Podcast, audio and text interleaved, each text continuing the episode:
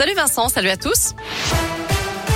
À la une, pas de vacances anticipées pour les écoliers français. D'après plusieurs médias, cette option n'a pas été retenue par le Conseil de défense sanitaire. Aujourd'hui, il s'est réuni pour faire un point sur la situation épidémique et envisager de nouvelles restrictions pour freiner la propagation du virus.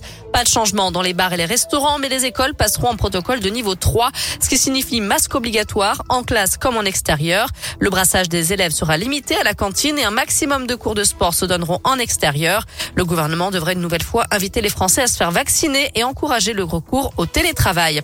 Dans le Rhône, où on a franchi la barre des 604 Covid pour 100 000 habitants, les hôpitaux civils de Lyon ont déclenché aujourd'hui le plan blanc, un niveau d'alerte qui permet de déprogrammer des interventions et d'ouvrir des lits supplémentaires dans les services de soins critiques notamment. Après plusieurs mois de concertation, on connaît maintenant les tracés des trams T9 et T10 dans la métropole de Lyon. Ils ont été présentés ce matin par Bruno Bernard, le président du Citral. Le T9 devrait finalement passer par la rue de la Fessine, puis l'avenue Albert Einstein à Villeurbanne. Le T10, lui, devrait passer par la rue Émile Zola et l'avenue Jean Jaurès à Vénissieux plutôt que le boulevard Gerin et la rue Maréchal.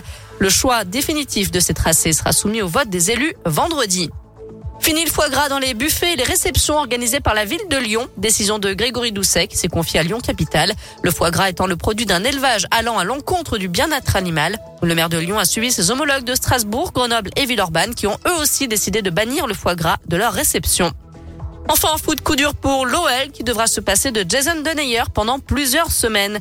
Le défenseur international belge qui s'est blessé hier soir sur la pelouse de Bordeaux souffre d'une entorse à la cheville. Il sera donc indisponible environ deux mois. On termine quand même avec une très bonne nouvelle chez les filles. Selma Bacha prolonge son contrat avec l'Olympique lyonnais. La défenseur internationale française a signé pour trois saisons supplémentaires.